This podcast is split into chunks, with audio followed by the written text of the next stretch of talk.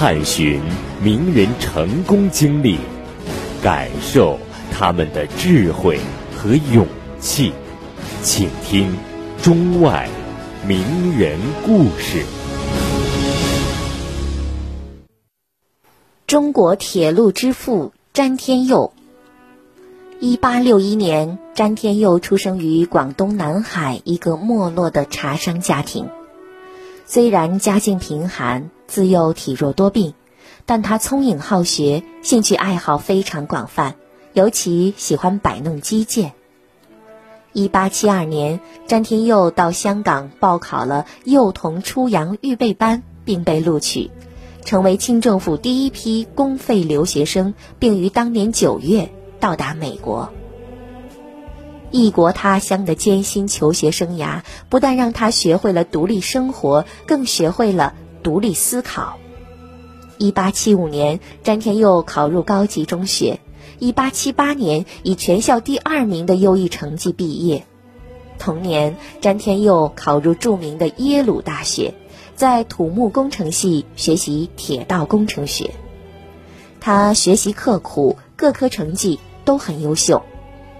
一八八一年，他撰写了题为《码头起重机的研究》的毕业论文，并获得了学士学位，是全部幼童留学生中获得学位的两人之一。一八八一年八月，詹天佑归国，从此开始了他的科学报国之路。他被清政府派到福州船政局学习驾驶海船，在那里，他潜心学习驾船技术。一八八二年，以第一名的成绩毕业。同年十一月，被分到了扬五号兵舰上实习。一八八四年六月，法国军舰进犯福建沿海。八月，在马尾海战中，福建海军几乎全军覆没。詹天佑也参加了这次海战。他坚守在扬五号军舰上，沉着还击，直到自己的军舰被击沉的一刻，才跳船逃生，并且在逃生过程中救起了许多落水的人。一八八七年，中国铁路公司在天津成立，在老同学邝孙谋的推荐下，詹天佑被聘为工程师。他参与修建的第一条铁路是塘沽到天津的铁路。在铁路修建过程中，詹天佑显示出了卓越的才能，只用了八十天的时间就指挥完成了铺筑工程。一八九零年，铁路总局计划把关内铁路延伸到关外的沈阳和吉林。